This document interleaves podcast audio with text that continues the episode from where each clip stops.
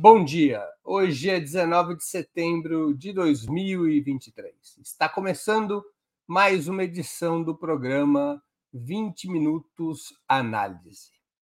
Segundo previsões da CEPAL, Comissão Econômica para a América Latina e o Caribe, a economia venezuelana deverá crescer 3,2% em 2023, acima da média de 1,7% prevista para a região, para a América Latina e o Caribe, depois de um salto de 13,3% em 2022 e de 5% em 2021.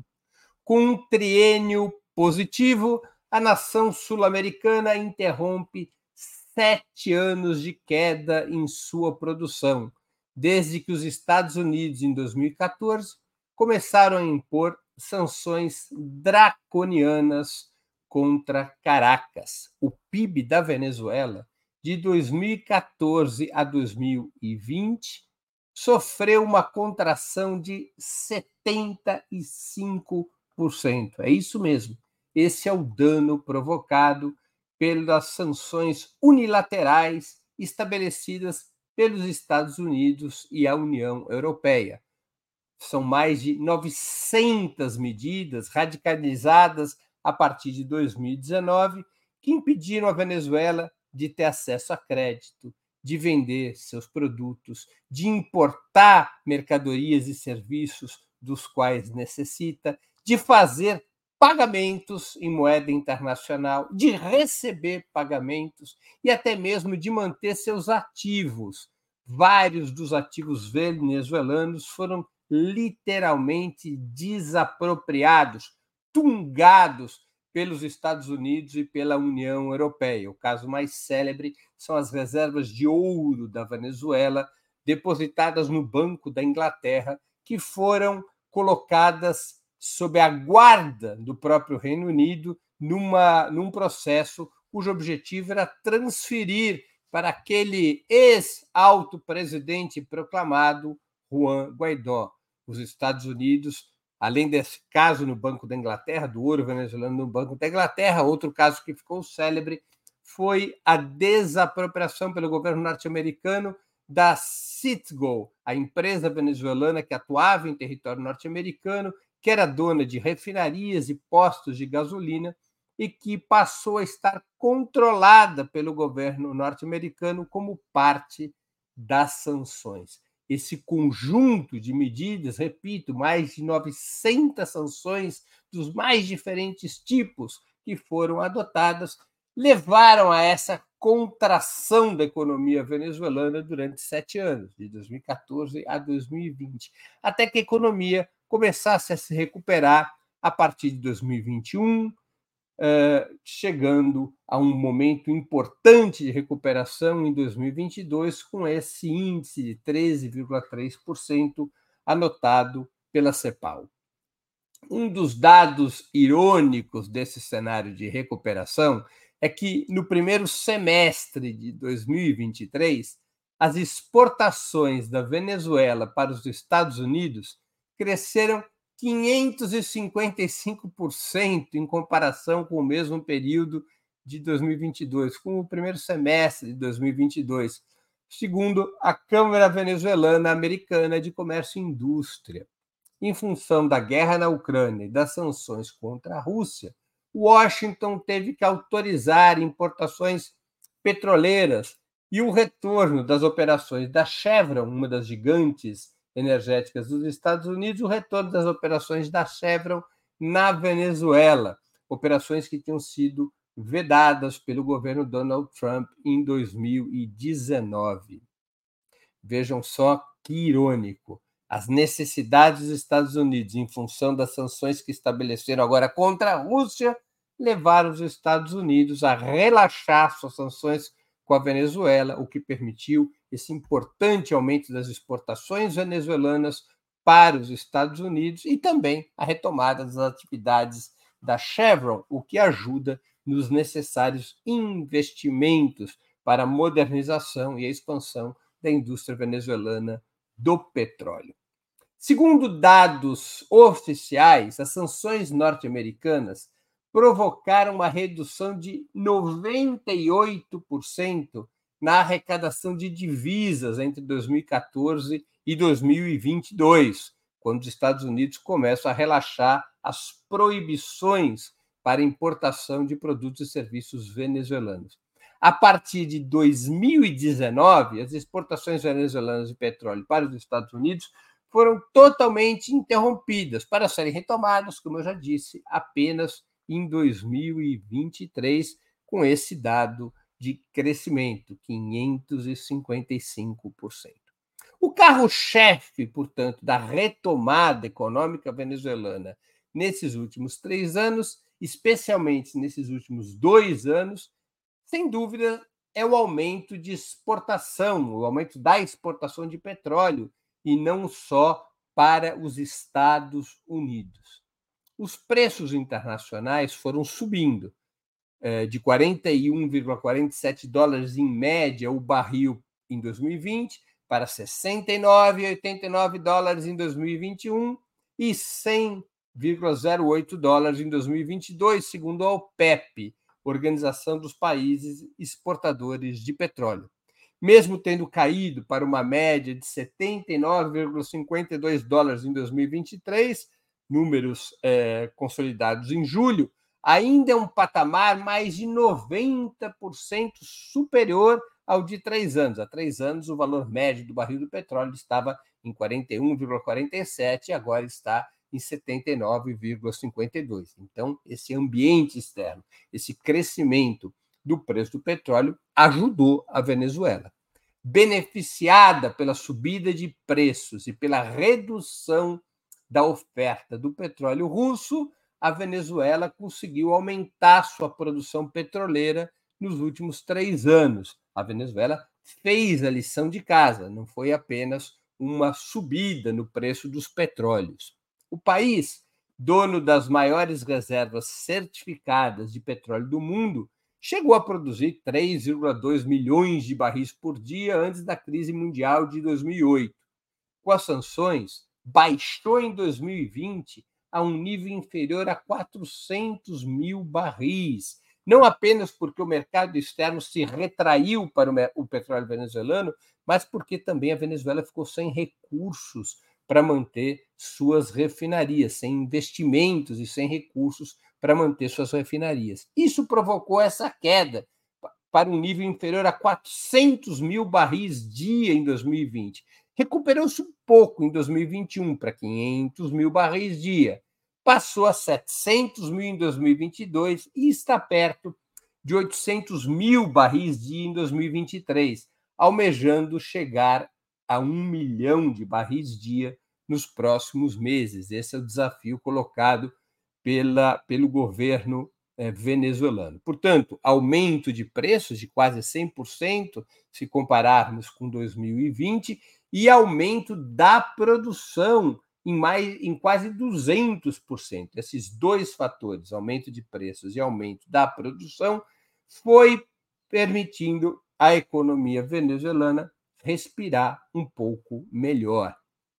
O aumento da exportação de petróleo, com preços melhores, maior volume de exportação, permitiu ao governo controlador da PDVSA, que é a petroleira venezuelana, como se fosse a Petrobras da Venezuela, esse aumento de exportação no volume no preço, o aumento de exportação do petróleo, ajudou o governo, permitiu ao governo irrigar outros setores da economia, retomando importantes políticas de desenvolvimento e renda, mesmo que permaneçam os estrangulamentos provocados pelas sanções. A situação não se modificou estruturalmente. O país continua submetido a uma verdadeira guerra econômica por parte dos Estados Unidos e da União Europeia, mas o aumento da exportação de petróleo deu um novo oxigênio ao governo eh, Nicolás Maduro em termos econômicos. Outro fator importante da recuperação entre 2021 e 2022 e que continua em 2023, embora com desafios, foi a aceitação de pagamentos privados em dólares, o que azeitou a demanda de serviços e dinamizou o comércio local, driblando a pesada inflação medida em moeda nacional. A Venezuela sofre há muitos anos de um processo hiperinflacionário na sua própria moeda, que também guarda uma relação muito estreita com as sanções estabelecidas pelos Estados Unidos, na medida em que a entrada de dólares no país do país caiu assustadoramente, houve uma redução da oferta interna de dólares, esses dólares passaram a estar precificados em bolívares eh, num valor muito acima e cada vez superior. Ou seja, eh, a lei da oferta e da procura em relação à moeda norte-americana fez com que o bolívar se desvalorizasse muito rapidamente. A escassez de câmbio para fazer as, as importações e manter a economia interna foi ficando cada vez mais cara. Isso repercutiu, evidentemente, na inflação. Grande parte da inflação venezuelana tem a ver com uh, essa, essa enorme dificuldade de acesso a dólares. Lembremos que, estruturalmente, a economia venezuelana é muito dependente de importações. É uma característica dos países petroleiros. É tamanha a riqueza que o, o petróleo produz que os países petroleiros muitas vezes acabam é, caminhando por uma estrada complicada, que é uma estrada pela qual ah, o esforço de industrialização é um pouco deixado de lado, a diversificação é deixada de lado. O capital rentista prefere fazer isso mesmo, exporta petróleo e importa todo o resto. Vai se criando ao longo da história uma burguesia comercial e não uma burguesia industrial, porque o, não vale a pena nenhum outro investimento de capital é tão rentável quanto a exportação de petróleo e nenhuma outra atividade é tão benéfica que, que não seja a da aplicação no mercado financeiro e da atuação comercial, da importação de produtos e serviços e a venda no mercado interno. Então, essa atrofia a economia venezuelana carrega muitas décadas e os governos chavistas não conseguiram superar. É bom que se diga a verdade. Qual que é essa atrofia?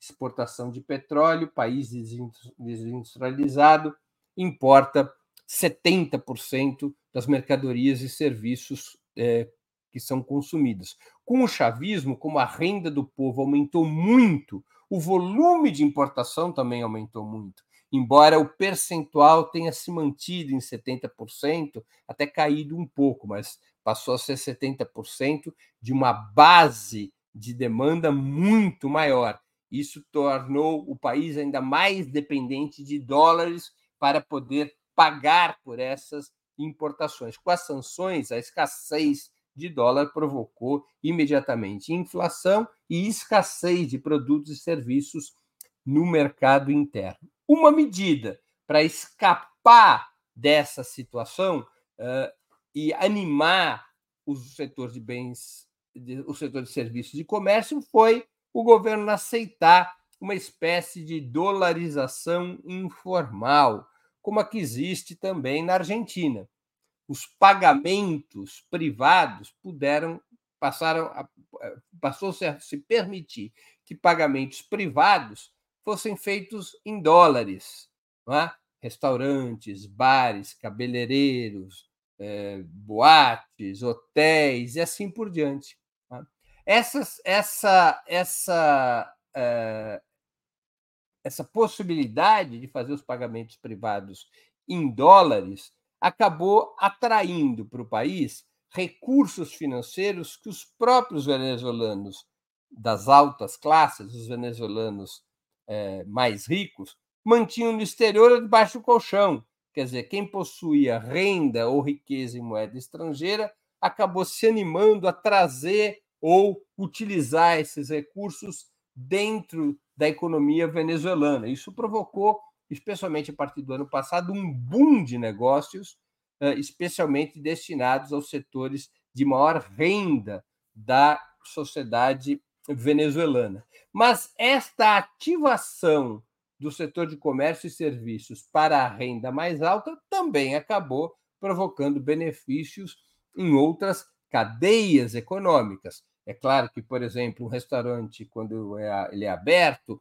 e ele vende mais, tem mais clientela, ele precisa comprar mais comida, ele precisa comprar mais talheres, ele precisa comprar mais é, louça, ele precisa comprar equipamentos, ele precisa contratar gente. É, esses equipamentos que ele tem que comprar, isso ativa a pequena indústria, ele tem que comprar mais produtos alimentícios para poder é, oferecer os alimentos para os seus clientes, isso ativa a agricultura. Então, é, a economia venezuelana acabou sendo beneficiada por esse boom na área de serviços e comércio, que no início atingiam as faixas mais altas de renda, mas acabou se propagando para outros setores da economia, o que também explica parte da recuperação é, venezuelana. Essa circulação de dólares ela foi relativamente freada com um imposto de 3% sobre transações em moedas estrangeiras estabelecido em março do ano passado. Mas ainda funciona essa circulação de dólares como um instrumento de expansão da demanda. Repito, especialmente expansão da demanda dos setores sociais que possuem renda ou riqueza em moeda estrangeira. O crescimento baseado no setor de comércio e serviços aumentou a geração de renda, impulsionando a pequena indústria e a agricultura, mas também esbarrou num problema, pessoal. Qual o problema? A baixa oferta manufatureira, a, área industrial da Venezuela, que já era relativamente frágil, porque o país ele era um país que exportava petróleo, importava bens manufaturados, como eu já disse antes, com as sanções, com o bloqueio, com o desinvestimento, com a falta de dólares, esse setor manufatureiro, esse setor industrial perdeu ainda mais força. Quando ativa comércio e serviços, e ao ativar comércio e serviços, ativa outras cadeias que dependem de produtos industriais, e esses produtos industriais não estão sendo fabricados internamente, isso acaba afetando os, no, os negócios de forma geral, porque os seus custos aumentam pela escassez de matéria-prima e de equipamentos para que esses negócios possam se manter e se expandir. E isso provoca nova pressão inflacionária, que é o que está acontecendo nos últimos meses. A economia cresceu, não havia oferta de produtos industriais interna, precisaria importar é, esses produtos, esbarra nas sanções. Isso acaba criando também um mercado paralelo interno forte, no qual as pessoas podem ter acesso a determinados equipamentos e matérias-primas e produtos se pagarem acima de um determinado valor. Começou a haver, portanto, uma pressão inflacionária. Os custos para manter esses novos negócios na área de comércio e serviços, para manter os negócios na área de comércio e serviços, esses custos cresceram e geraram para muitos negócios problemas até de sustentação.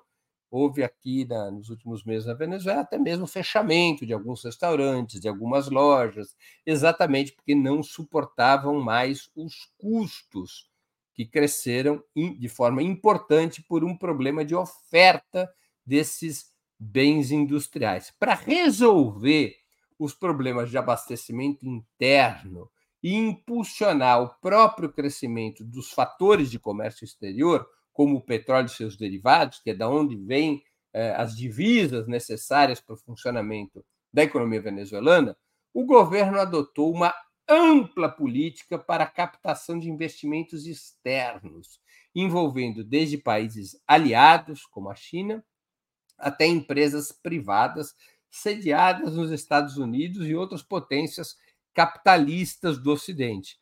O governo Maduro promove uma verdadeira abertura na economia venezuelana para atrair novos investimentos.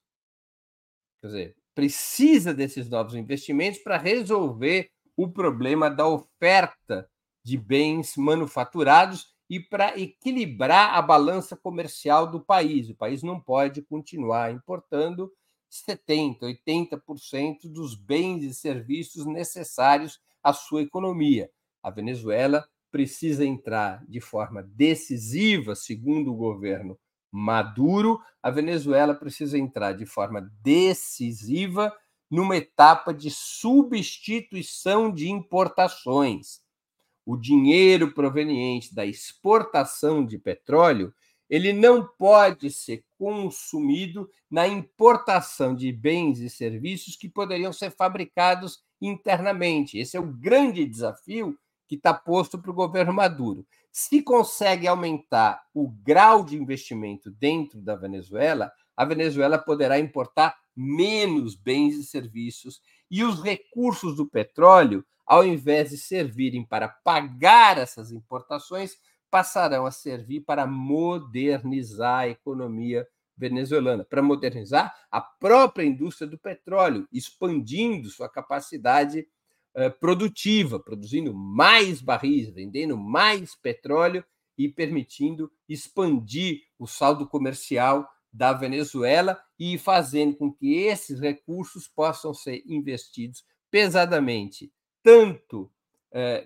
repito, na modernização da economia, na industrialização do país, na modernização da agricultura, quanto também em políticas sociais que fizeram, digamos, a fama do chavismo, as grandes políticas sociais que fizeram a Venezuela no, nos primeiros 15 anos do século XXI ser o país da América Latina toda que mais reduziu pobreza, que mais reduziu desigualdade social, que mais expandiu serviços públicos gratuitos e universais destinados à sua população. É? Esses recursos do petróleo, se eles puderem deixar de ser uh, os utilizados para o pagamento das importações e puderem voltar a ser investimentos uh, internos, isso permitirá à economia venezuelana um grande salto. Este é o desafio que está posto nesse momento para o governo Maduro. O governo Maduro tem se empenhado em articulações internacionais com esse objetivo. Entre essas articulações esteve a retomada parcial de relações com empresas norte-americanas, como é o caso da Chevron, que eu citei anteriormente. A Chevron voltou a atuar na Venezuela, voltou a investir, retomou suas operações, incluindo suas operações produtivas na indústria do petróleo. A PDVSA é a indústria de extração, ela é inteiramente estatal, mas a legislação venezuelana permite que na indústria do petróleo, se a extração é estatal, a produção de derivados ela seja privada. É? Então, a Chevron ela pode, é, ela pode é, ter concessão para extrair petróleo em, certa, em certas áreas e tem também autorização para o refino do petróleo, para investir no refino do petróleo. E o governo Maduro quer expandir essas concessões, quer trazer investimentos ao país de uma maneira é, fluente, de uma maneira importante. Críticos de esquerda ao governo Maduro chegam a classificar essas medidas como neoliberais. Para a administração chavista, no entanto, não há outro caminho. A Venezuela sofreu uma operação de guerra, uma longa operação de guerra, que provocou danos brutais, como se o país tivesse efetivamente participado de uma guerra. Basta vocês lembrarem de novo com esse, deste número. 75% de redução do PIB entre 2014 e 2020 por conta das sanções. Um dos fenômenos sociais mais graves provocados é, por essa queda no PIB foi a imigração. Calcula-se que mais de 7 milhões de venezuelanos podem ter deixado o país. Muitos deles vieram para o Brasil, que é um país fronteiriço. A economia venezuelana viveu como viveria uma economia efetivamente numa guerra. A Venezuela foi submetida a uma guerra econômica, resistiu, mas isso teve um custo. A sua infraestrutura está danificada, a capacidade de produção de petróleo está abalada, suas políticas sociais foram afetadas, a renda dos trabalhadores, das famílias foi comprometida, o governo perdeu capacidade de investimento, veio a inflação, o governo tem problemas fiscais, tem evidentemente problemas cambiais, Então o governo está cercado. A situação melhorou um pouco, porque melhorou a exportação de petróleo, o preço e o volume de exportação do petróleo. Mas para a Venezuela poder sair estruturalmente dessa situação, precisa abrir o mercado, eles não têm outra saída. É? Embora haja quem diga ah, isso é neoliberalismo. O governo Maduro responde: não, isso não é neoliberalismo. Isto é uma política destinada a recuperar a economia do país. Não há uma outra política possível que não seja essa, defende o presidente Nicolás Maduro. A Venezuela, portanto, conseguiu avançar na recuperação da sua economia nesses últimos três anos, de 2020 a 2023. Continua a enfrentar uma guerra econômica patrocinada pelos Estados Unidos, mas resistiu a um cerco medonho, resistiu contra a previsão de muita gente que imaginava que o governo Maduro, que o chavismo iria uh, quebra político-social em função da situação econômica. Aliás, a guerra econômica patrocinada pelos Estados Unidos e pela União Europeia não tinha outra razão principal de ser que não a de derrubar eh, a chamada Revolução Bolivariana, a não ser derrubar o governo Maduro e estabelecer um governo de direita. Lembremos que eles ficaram apoiando durante um bocado de tempo, durante muitos meses, um governo que não existia o governo fantoche do autoproclamado Juan Guaidó, patrocinando um verdadeiro golpe de Estado, tanto os Estados Unidos quanto a União Europeia, um golpe de Estado que era representado pela figura, por essa figura esquisita, estranha, é, grotesca, de um alto presidente proclamado que ninguém havia eleito e que agora desapareceu é, na rolança do tempo, na estrada da vida, ninguém mais nem sabe onde se encontra esse cidadão, parece que vive em Miami, mas desapareceu da vida política do país. A economia venezuelana aguentou o tranco, a Revolução Bolivariana conseguiu sobreviver, vai para um desafio muito importante no próximo ano, que são as eleições presidenciais. No próximo ano, nós teremos eleições presidenciais na Venezuela. O presidente Nicolás Maduro concorrerá à reeleição e a oposição está tentando se unificar para enfrentá-lo. Apesar de todos os problemas, de todas as feridas, de todos os sofrimentos impostos pelas sanções, as pesquisas indicam que o presidente Maduro tem uma ampla base de sustentação, que ele possui condições de se reeleger e dar continuidade à Revolução Bolivariana. Claro que parte importante eh, desse processo, ou seja, parte importante das fichas necessárias para sua reeleição tem a ver com a recuperação da economia. Há um empenho enorme do governo nessa trilha da abertura para recuperar a economia e garantir um novo voto de confiança do povo para mais seis anos de, presidência, para que o país possa se reconstruir sem voltar às mãos daqueles velhos capitalistas que tanto exploraram, exploraram a Venezuela, para que a Venezuela não volte ao controle dos Estados Unidos, para que a Venezuela não volte a estar submetida ao modelo neocolonial que era imposto pelas potências ocidentais.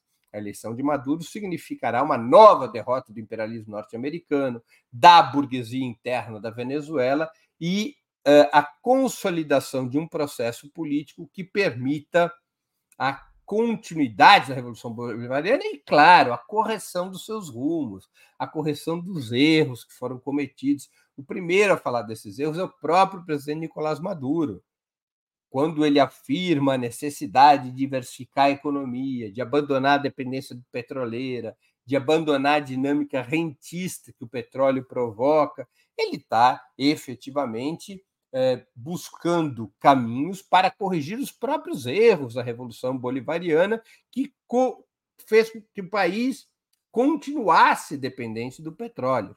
É? Então, esse, essa é a situação que a Venezuela enfrenta hoje.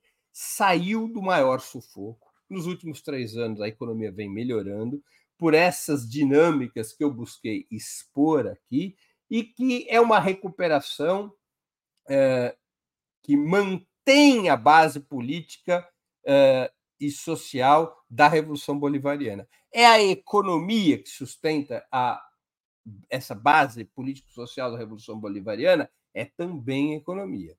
Como sabemos, mais do que economia, até o que sustenta a Revolução Bolivariana é, um, a enorme capacidade que a Revolução Bolivariana teve de uh, mobilizar, educar e organizar o povo. É força social organizada o tempo todo. Essa é outra razão fundamental, talvez a razão fundamental que permita uh, a, a manutenção e a continuidade desta base é, político-social da Revolução Bolivariana. O outro, a outra questão é que a Revolução Bolivariana enfrentou a questão militar já há 20 anos atrás, colocou as Forças Armadas a serviço da Revolução Bolivariana, impedindo que as Forças Armadas cumprissem o papel que cumpriram em outros países de partido militar da burguesia, ou seja, daquela instituição que, controlada pelo capital, ataca governos populares, direta ou indiretamente, como tantas vezes ocorreu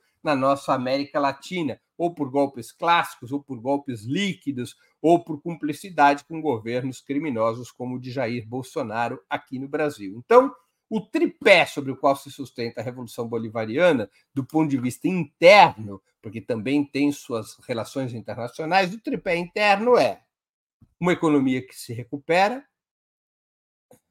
a mobilização, educação e organização do povo, e o terceiro fator, as Forças Armadas ao lado da Revolução Bolivariana. Hoje, nosso programa foi destinado ao aspecto econômico, para que vocês possam ter acesso a algumas informações importantes para entender a recuperação da economia venezuelana.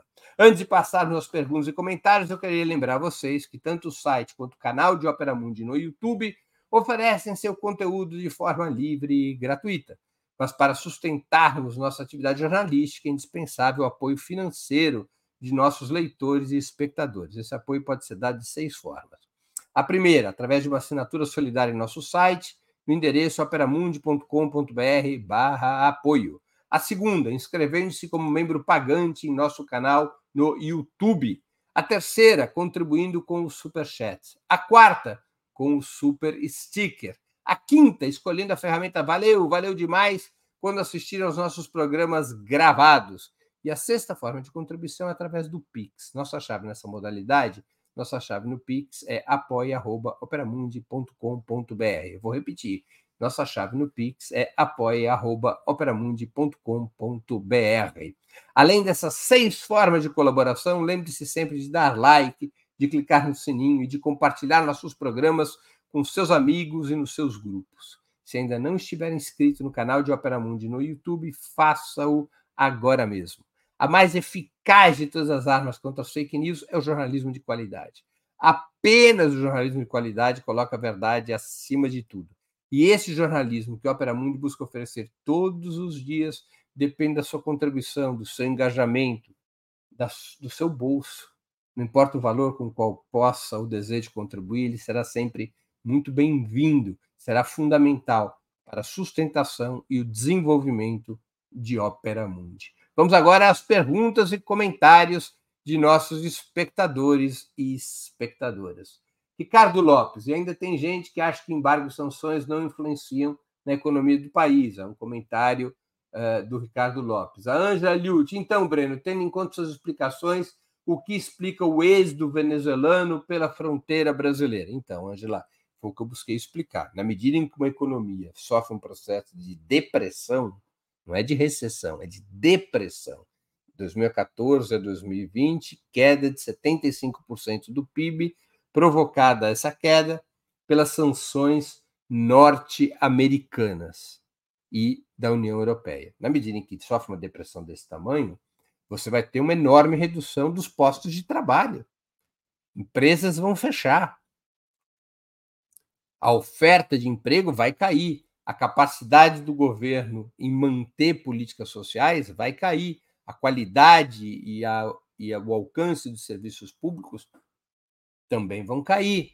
E as pessoas entram em situação de desespero, não conseguem sobreviver no seu próprio país. E isso força uma imigração da Venezuela, força uma, uma saída das pessoas para buscar oportunidades em outros países. Isso não é uma novidade. Isso acontece com a América Central há 50 anos, por exemplo. Isso aconteceu com a população colombiana que migrou para a Venezuela. Na Venezuela, havia, antes da crise de 2014, cerca de 6 milhões de colombianos que eram deslocados da guerra civil que existia é, é, na Colômbia. É? Então, os fluxos imigratórios, por exemplo, da Europa em relação à América Latina, de países como em relação às Américas, não América Latina, mas se você pegar a população irlandesa, italiana, portuguesa, espanhola, que imigrou, e para isso, para não falar mais ah, de outras populações do norte da Europa, eh, no, no seu período de pobreza, pré-guerra, que migraram para as Américas em busca de oportunidades. Foram milhões e milhões e milhões de imigrantes. Quando é que a imigração acontece? Quando os países, por razões internas ou externas, por guerras, por determinadas situações, eles empobrecem. Foi isso que aconteceu na Venezuela. Ela foi submetida de fora para dentro a um brutal empobrecimento. E isso levou à imigração. Era uma, a imigração é uma consequência da guerra econômica declarada pelos Estados Unidos e pela União Europeia contra a Venezuela.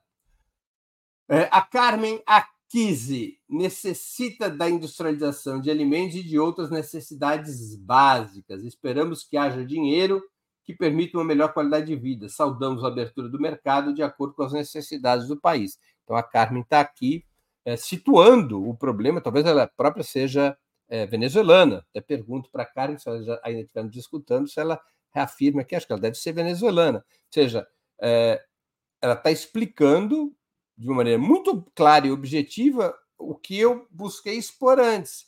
Ou seja, o país precisa de investimentos, ele precisa industrializar a alimentação, precisa industrializar outros aspectos da vida nacional, e isso só é possível com investimento externo, porque o país foi muito deprimido na sua capacidade de auto, eh, auto investimento, até porque perdeu acesso às divisas. Lembram o número que eu falei na exposição? Entre 2014 e 2022, a Venezuela teve uma queda de 98% na arrecadação de divisas. Isso significa dizer que a Venezuela não possui dólares. Começou a melhorar com o avanço da indústria petroleira, com a recuperação da indústria petroleira, mas a Venezuela está sem dólares. Ela não consegue suprir os investimentos necessários para se industrializar sem recorrer ao capital estrangeiro. O capital estrangeiro inclui o capital privado estrangeiro e a retomada eh, de investimentos por parte dos capitalistas venezuelanos que colocaram seus recursos no exterior. Ela não tem outra saída para além desta, desta medida, não é? Quero aqui agradecer ao Américo Machado, eh, que contribuiu com o Superchat, que outros também sigam a, a, o exemplo do Américo Machado e também eh, venham a contribuir. Nós tivemos eh, outros comentários, o Didio falando: é importantíssimo termos uma Venezuela forte, visto que o imperialismo está usando as bases militares colombianas e a Guiana Francesa para sabotagem e espionagem. Esse é um outro elemento importante na guerra econômica declarada pelos Estados Unidos contra o governo de Nicolás Maduro além da guerra econômica, na verdade, os Estados Unidos impulsionaram contradições, conflitos, tensões, especialmente entre a Colômbia e a Venezuela, né? especialmente entre a Colômbia e a Venezuela. O Didio tem é, totalmente é, é, razão em relação a isso. É claro que agora nós estamos num ambiente diferente na América Latina. O governo Duque da extrema-direita na Colômbia foi substituído pelo governo do Gustavo Petro, o Lula ganhou as eleições no Brasil. Então, você tem pela primeira vez na história da América Latina os seis principais países da região, seis maiores economias da região, estão governados pela esquerda, não é? Olha lá: México, Brasil, México, Argentina, Colômbia, a própria Venezuela e o Chile. É verdade que o governo de Gabriel Boric do Chile, que é um governo eleito pelas forças de esquerda, é um governo que não tem relações amistosas com a Venezuela. É um governo que prefere seguir ou acompanhar um pouco a orientação norte-americana em relação à Venezuela. É, é um governo muito que, que não, não, não normalizou as relações com a Venezuela plenamente. Mas, de toda maneira, o ambiente é muito diferente daquele ambiente de 2020 que o governo Nicolás Maduro enfrentou. Haja visto que Nicolás Maduro pôde participar aqui no Brasil, a convite do presidente Lula, da cúpula sul-americana, foi recebido com todo o respeito que lhe era devido, com todo o respeito que era devido à Venezuela. O presidente Lula fez questão de reafirmar as relações do seu governo com o governo Nicolás Maduro. Então, é um outro ambiente, o que permite também a Venezuela eh, expandir suas possibilidades de recuperação, de investimento, de modernização. Há uma pergunta da Conceição Lima a esse respeito: como que o Brasil pode cooperar para a modernização da economia venezuelana? Ah, então, a primeira coisa é já está feita, que é a normalização das relações diplomáticas. Lembremos que não havia relações diplomáticas com, do, no período eh, Bolsonaro. O governo Bolsonaro reconhecia o autoproclamado Juan Guaidó, não havia embaixadas. Agora existe uma relação diplomática normal e isso vai criando uma normalidade também nas relações comerciais e empresariais. Há uma dívida pendente da Venezuela com o BNDES, a dívida está sendo negociada, o embaixador eh, da Venezuela aqui no Brasil é um, um, um muito ativo, Manuel Vadel, ele está muito envolvido eh, nas negociações para uh, que a Venezuela possa, uh, com prazo, uh, a, a, realizar uma negociação e pagar essa dívida que o governo venezuelano reconhece. Claro, tem que ser feito um cálculo sobre essa dívida, coisa que é normal em qualquer dívida, e isso também destrava as possibilidades de relações com a Venezuela. O Brasil tem uma deficiência estrutural que é provocada pela pressão imperialista e que não foi rompida para valer até agora. Nesses anos todos, mesmo a gente estando no quinto governo liderado pelo PT. Qual é a, a dificuldade? O BNDES até que buscou fazer isso nos governos Lula e Dilma, foi destruído isso durante o governo Temer e Bolsonaro, que é o Brasil ter uma coisa parecida, como os Estados Unidos têm. Os Estados Unidos têm um negócio chamado Exim Bank, o que é o Exim Bank? O Exim Bank é um banco que financia exportação de produtos e serviços dos Estados Unidos para outros países. Quando os Estados Unidos vai exportar produtos e serviços, ele não apenas os empresários vão lá vender esses produtos e serviços, mas já vem junto o financiamento. Olha, vocês compram aqui esses produtos e serviços e, e nós garantimos prazo para pagamento e o financiamento vem do, do próprio ban, de um banco público norte-americano que é o Exim Bank. O BNDES buscou cumprir um pouco esse papel. Quando fala que a Venezuela, Cuba deve para o BNDES, não é bem assim, não é assim que funciona. Isso é importante esclarecer, pessoal. Como é que funciona? É assim, o BNDES, na verdade, financia a compra de serviços e produtos de empresas brasileiras. Ele não entrega dinheiro nas mãos do governo da Venezuela ou de Cuba. Na verdade, o que o BNDES faz é financiar a aquisição de bens e serviços exclusivamente de empresas brasileiras. Então, é um, é um recurso como vários países do mundo fazem, a começar pelos Estados Unidos. Os Estados Unidos também financiam a compra de produtos e serviços norte-americanos por outros países. No caso específico da Venezuela, em função das sanções, da ruptura de relações do Brasil com o governo Maduro, eh, há uma dívida em relação a essas linhas de crédito. O governo venezuelano está negociando e vai pagar. A Venezuela tem petróleo, a Venezuela tem ouro, a Venezuela tem muitas riquezas. Né? O, saldo comercial do Brasil com a Venezuela sempre foi muito positivo a favor do Brasil. Aliás, né? tinha que haver um certo equilíbrio melhor, é seguidamente positivo. Então, é do interesse do Brasil a recuperação da economia uh, venezuelana. Né? O Fred Davis faz uma pergunta interessante. E o tratamento que a China deu à Venezuela? Qual seria a importância estratégica da Venezuela para a China?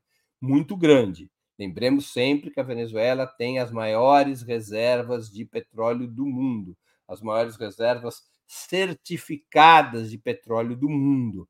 E a China é demandante, a China é compradora de petróleo.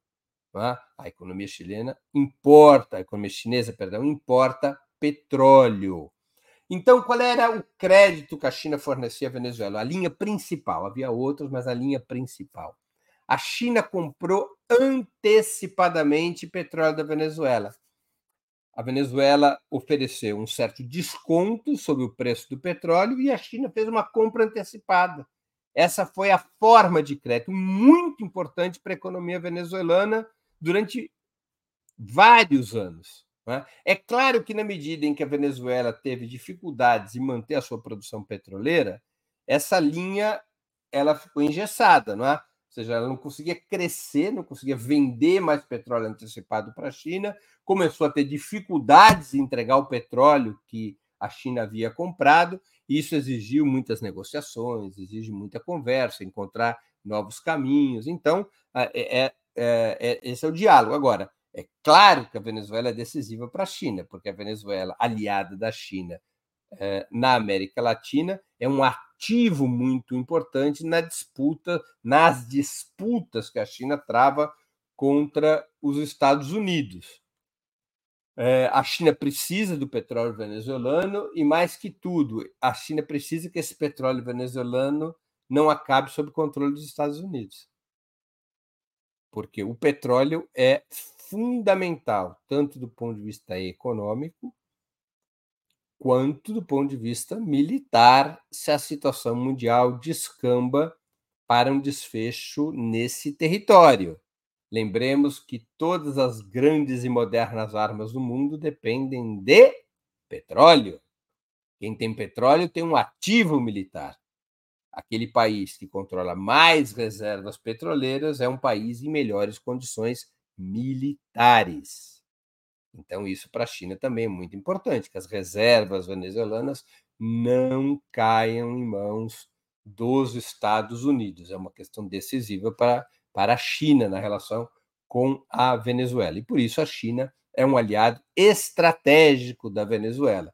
Recentemente, o presidente Nicolás Maduro esteve na China em mais uma uh, rodada de reuniões de cúpula uh, uh, com o governo chinês, com Xi Jinping, reforçando, renovando linhas de crédito. A China quer ingressar no Banco dos BRICS. Aliás, Nicolás Maduro uh, esteve com a presidenta do Banco dos BRICS, Dilma Rousseff, recentemente. E, como a gente está vendo aqui nas fotos que a nossa produção está subindo, foi recebido como chefe de Estado, como no mais alto nível pelo Xi Jinping, porque a Venezuela é o principal aliado uh, o mais longevo aliado da, da China na América Latina. Né? As relações entre a Venezuela e a China são estreitas, muito estreitas. Né? Então, eu tento assim responder, tentei assim responder a questão colocada, a questão muito importante levantada pelo é, é, Fred Dreyfus. Vamos ver aqui que mais questão nós temos. É, a, a, a, Didio, Breno, a Guiana Francesa está recebendo muitos militares da OTAN. Isso me preocupa muito, visto que oficiais da OTAN há muito tempo fazem relatórios detalhando a bacia hidrográfica da Amazônia. Sim, é fato, é, a, a, essa informação do Didio é importante, aqui deixo-a registrada para a gente poder compreender que, embora o mundo fale em superação das fontes dos hidrocarbonetos como fonte de energia, o petróleo continua a ser e continuará a ser ainda por décadas uh, uma matéria-prima, fonte de energia fundamental eh, nas disputas geopolíticas. Né? O petróleo é uma riqueza fundamental que determina, eh, por várias razões, a ação de todos os agentes. Repito, não só por razões econômicas, mas também militares, porque o petróleo é que faz com que as grandes e modernas armas funcionem. Tanques dependem de petróleo, aviões dependem de petróleo e assim por diante. Né? Vamos ver aqui se nós temos mais alguma. Publius, a China quer construir um canal da Nicarágua até para essa parceria com a Venezuela valer mais a pena. É, houve uma desistência desse estado do canal da Nicarágua, viu, Publius? É, era um projeto que existia anteriormente, é, não era do governo chinês, era de uma empresa privada chinesa que desistiu e preferiu se associar à expansão do canal do Panamá. Isso é um pouco o que explica a crise da Nicarágua, quando essa empresa chinesa abandona o negócio é, da criação do canal da Nicarágua e volta suas atenções para a expansão, para a modernização do canal do Panamá. Então aí já é uma outra conversa que nem passa pela Venezuela, mas explica um pouco numa outra oportunidade a gente pode detalhar isso, mas explica um pouco a crise na Nicarágua. Né? É, vamos aqui ver o que mais. Ah, acho que aqui a gente matou as perguntas, não é? Acho que a produção não me subiu aqui mais nenhuma questão, então acho que chegamos ao fim do programa.